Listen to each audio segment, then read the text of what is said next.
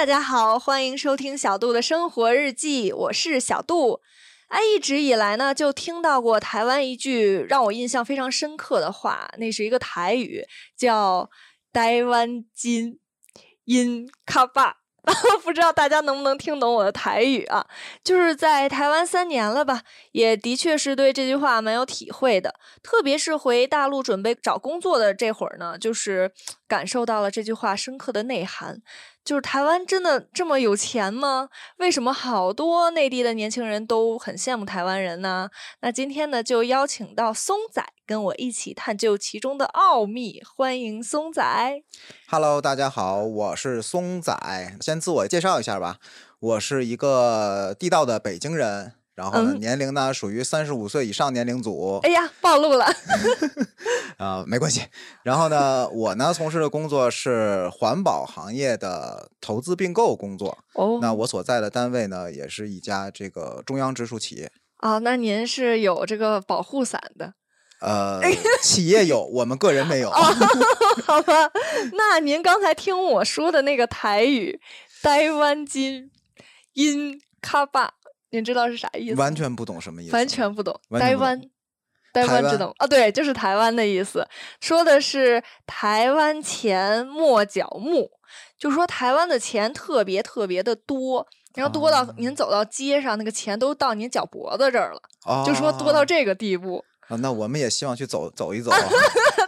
在台湾捡捡钱是吧？对，那您有没有就是对这句话有什么就是感觉吗？就是感觉就是想去台湾捡钱。呃，我觉得还好吧，其实，嗯其实，呃，我更希望能摸到真的脖子，而不是脚脖子，这样 可能待着更舒服一点儿。这欲望是无限大的。哦，那您认同就是我不知道您对台湾的这个经济有没有什么了解？就是认同他们这句话吗？对我是完全不了解，就是、谈不上认同或者不认同吧，啊确实不嗯太了解。好，那我就正好来给您科普一下，我为什么觉得就是那边儿钱特别好挣呢？就是因为他们那边是有最低的工资标准的，比如说像正职员工吧，正职员工是那种月薪，一个月最低就是差不多合人民币五千多，小六千块钱，就不管你干啥，你最低都能领到这么多钱，就感觉很方便。嗯，就就特他用工作吗？就是不工作也能领吗？用用工作，哦就是你肯定要找到一份工作啊，就是有一个最低保障。那像我刚来台湾的时候，就在路上走，就发现每个奶茶店、还有小餐馆、还有超市，全都在争人，就在争工，就是你眼睛能看见店，就大家都在征。就所以，如果真的想找工作的话，还是挺方便的，就一条街上都是工作机会。还有一个就是他们那儿有一个最低的时薪标准，大约是合人民币一个小时四十多块钱吧，小五十块钱。哦，我记得咱们这儿我上大学的时候去奶茶店、去优衣库还有 Zara 之类的，一个小时才十八块钱，感觉差距挺大的。就是说他们那儿钱特别好挣。对，其实那个在国内也是有这个最低的工资标准，而且嗯。呢，因为这个国内就是各个地区差别会比较大嘛，是，啊，像北京啊，跟下边的这个县级市的差别会比较大，但是北、嗯。这个国内没有最低的时薪标准，哦，就是它对于呃非正式员工这一块儿是没有要求的，所以我们就会看到各种各样的这种奇怪的现象。哦，那我看好多人为了就是压缩这个价，然后把大学生的那种时薪压得可低了。对对对，别因为在嗯时薪这块没有要求，那您公司有那个 最低的吗？也没有哈。谈不上最低工资标准，嗯就是我们是因为我们是中央体制内的嘛，所以它嗯有体制内的统一的标准。体制内的就是这可以理解成类似公务员的那种吗？呃，不像它不叫公务员，公务员标准是死线，你是不能逾越的。哦但是呢，像我们这种中央企业呢，它的工资线你是可以根据各个企业的经营情况去调整的。哦，但是它有底线，就你不能低到什么程度啊。哦然后原则上呢，就是高线跟低线差别不是会特别大，但是现哦在企业也不会特别遵守。不会特别遵守 这句话亮了。对，那我知道您最近公司也是在招人，对不对？那就是有没有觉得不太好？就是现在就业形势啊，或者是说招人不太好招，还是特别好招？嗯，就是我们实际的情况嗯是，就是他会怎么说呢？就是从招人方面会感觉很难，就你招一嗯方面你招不到人，嗯。然后呢，我接触到周边的这个年轻人也好，应届生也好，嗯。呃，又感觉找工作很难，包括我的啊很多朋友，对，嗯嗯。就是他的需求跟供应是不匹配的。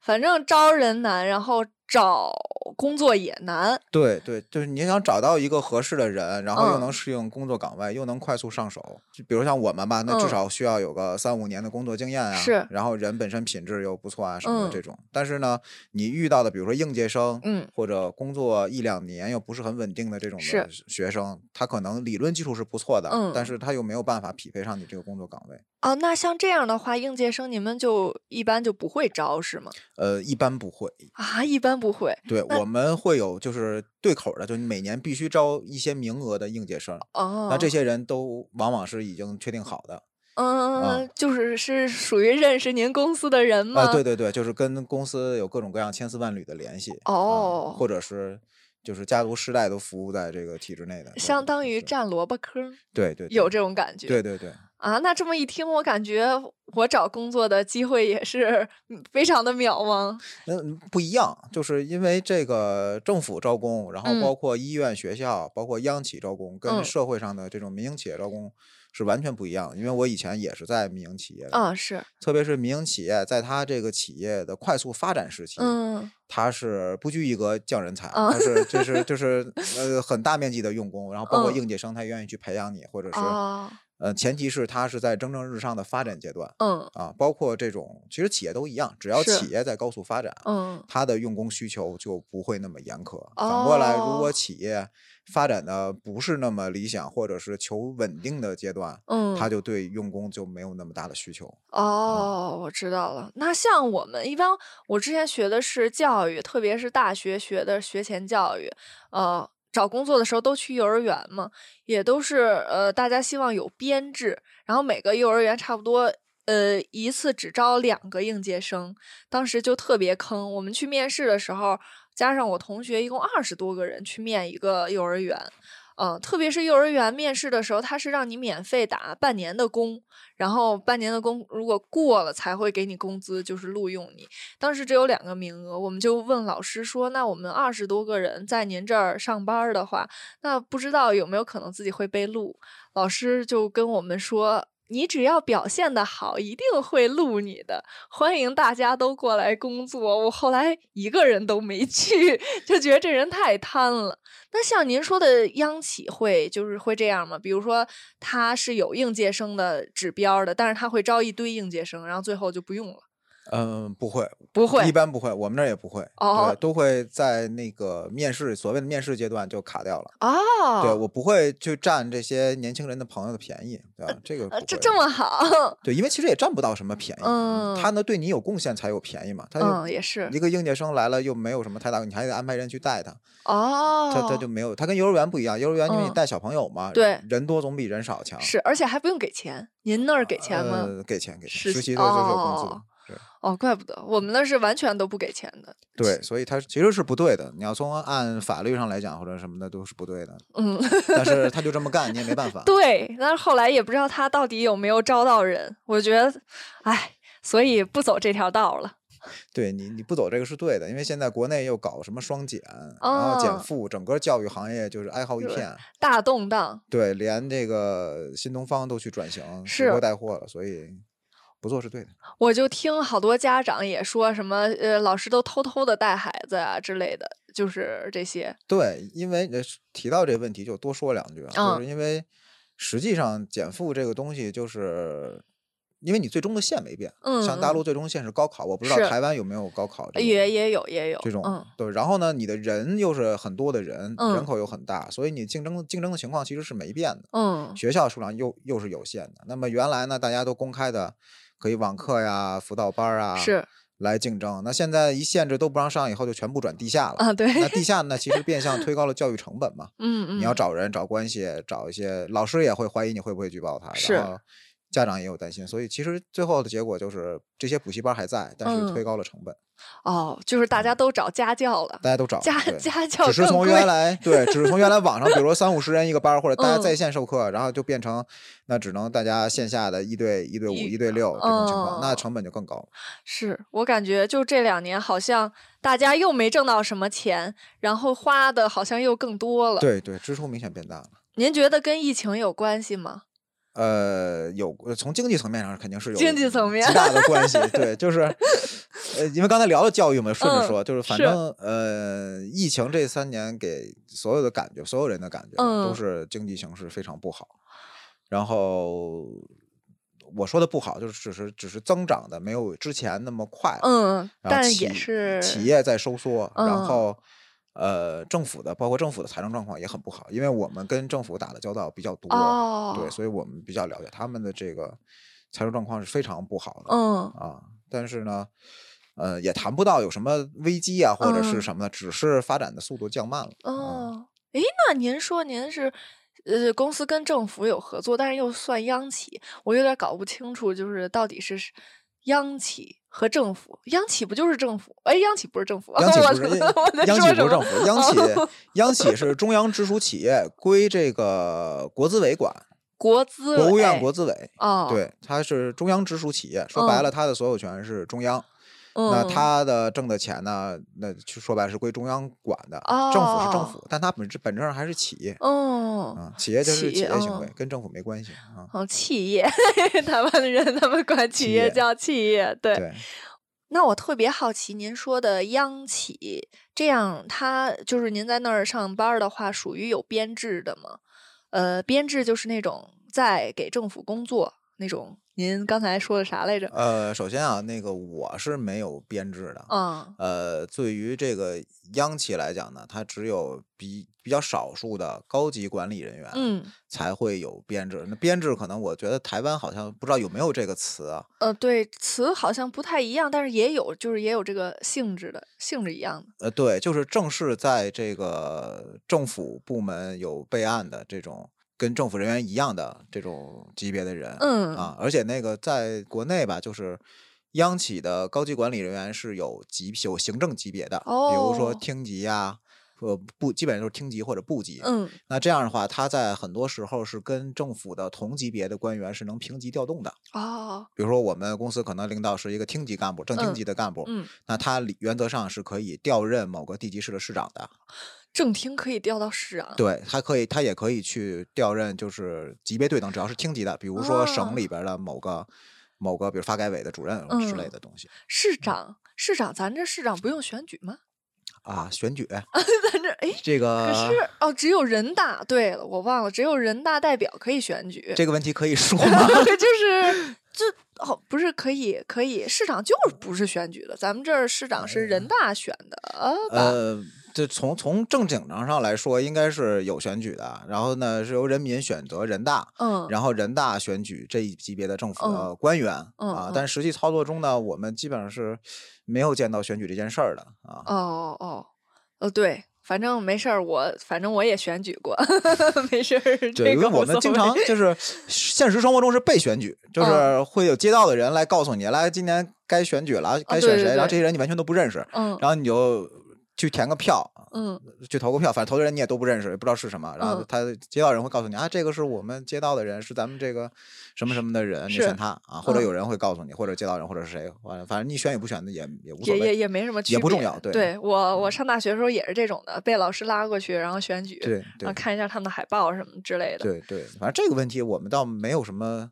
谈不上什么有什么意见或者怎么着，反正这么多年一直都是这样的。嗯，是，就是我前两天朋友跟我说，就是他是台湾的，台湾那边就是给每个人有退税，就每个人都能拿到六千块钱。哎，我跟您说过没有？没有，哦，就是特爽，每个人都能拿到六千块钱的税。那为什么呀？就是去年好像是财政税超收了，要给每个人啊退回去。刚开始我以为我朋友骗人呢，然后结果后来我还问了三个台湾人，他们都说啊，对啊，早上什么我妈帮我收了六千块钱，我傻眼，就是每一个群众都能拿到六千，就是好羡慕呀，差不多人民币一千二左右啊，能买挺多呃东西的。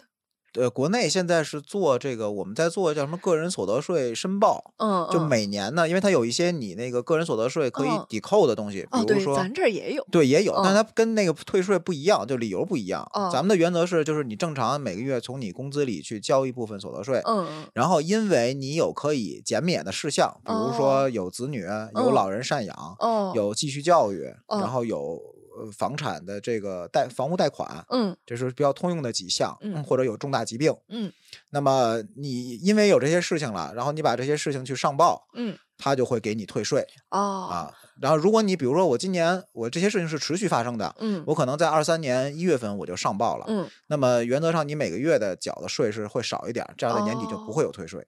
它是这个道哦理明白了，就是啊咱这收的是肯没有多收你，这是一定要收的，只不过是对他对有他退你是因为你有事情，是因为嗯你有这些符合标准的事情，然后哦所以他才会满足退的渠道。那是不是没结婚、没子女、没父母的也能退？嗯，我是三维。就刚才我说的那几点，他只嗯要里边有，比如你有继续教育，嗯就也可以；嗯你有重大疾病也嗯可以。但是你呃老人好像是六十还是六十五以上，我忘了。哦，然后子女是要三岁，好像是一个线嗯，啊，就是这种跟结婚没关系。哦，结婚没关系。对诶，那我前一阵看，去年好像看我朋友还在朋友圈晒说怎么退税呢，他也没结婚，他怎么能退？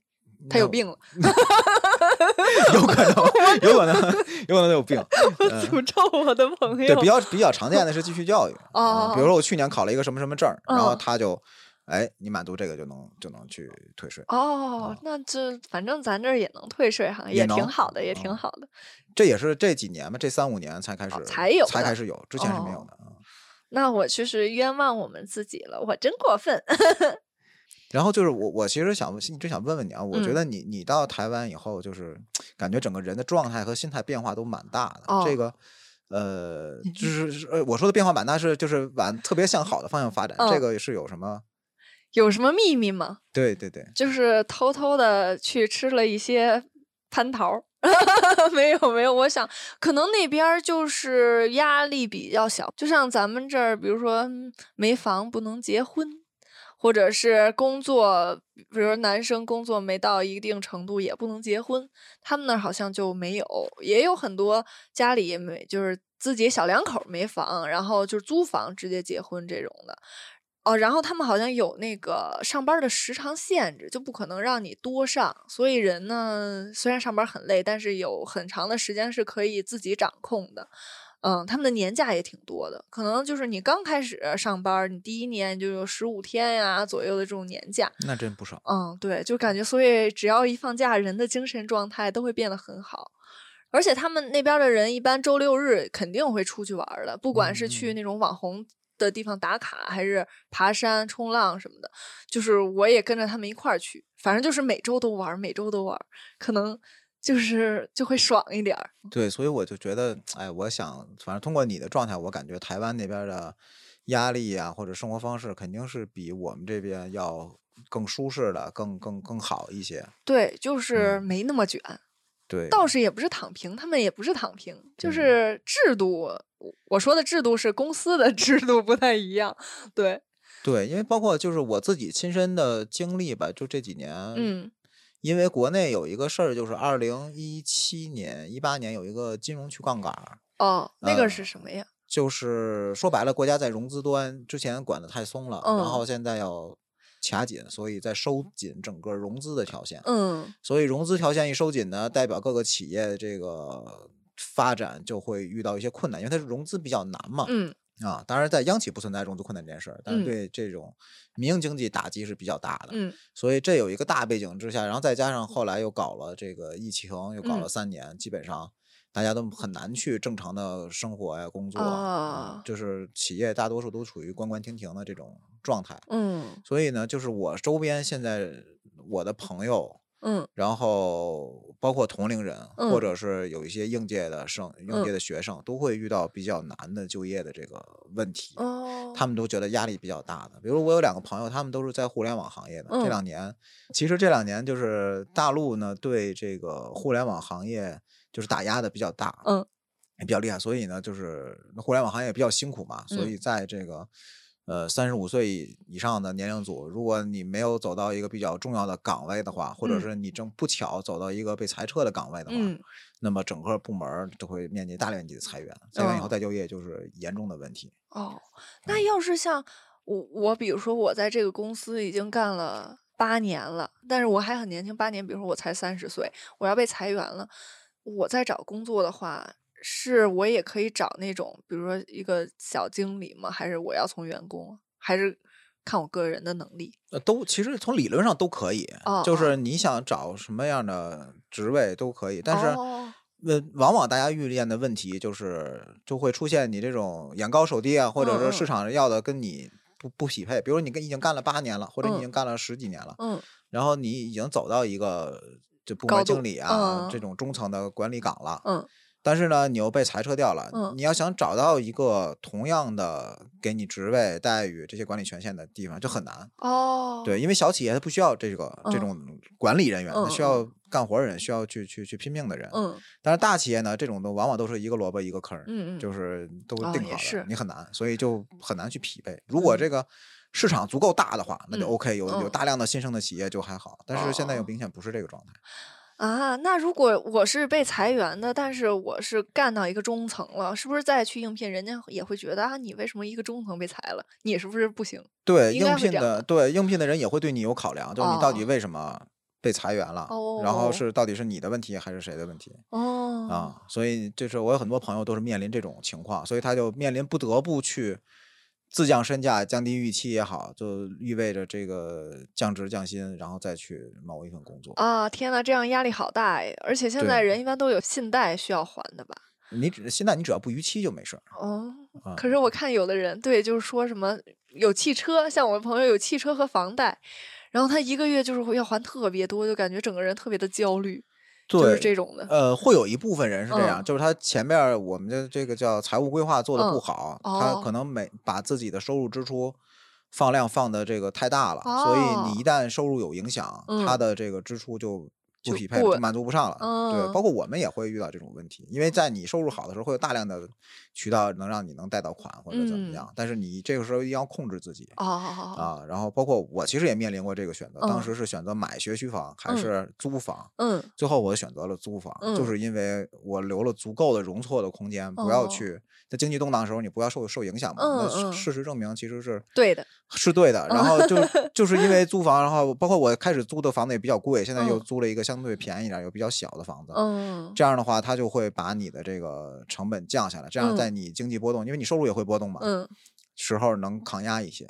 这个其实跟个人选择是有关系的，当然这么说可能有点儿站着说话不腰疼，啊因为还是有这种 大量的人是因为各种各样的原因，他嗯会陷到这个负债的泥潭里去。哦，嗯我明白。跟您说完了，我觉得要先向您学习如何就是对自己的财务进行规划。反正还是谨慎，就是小心嗯为妙，小心为妙。嗯，嗯，好，经济总会波动的。对是。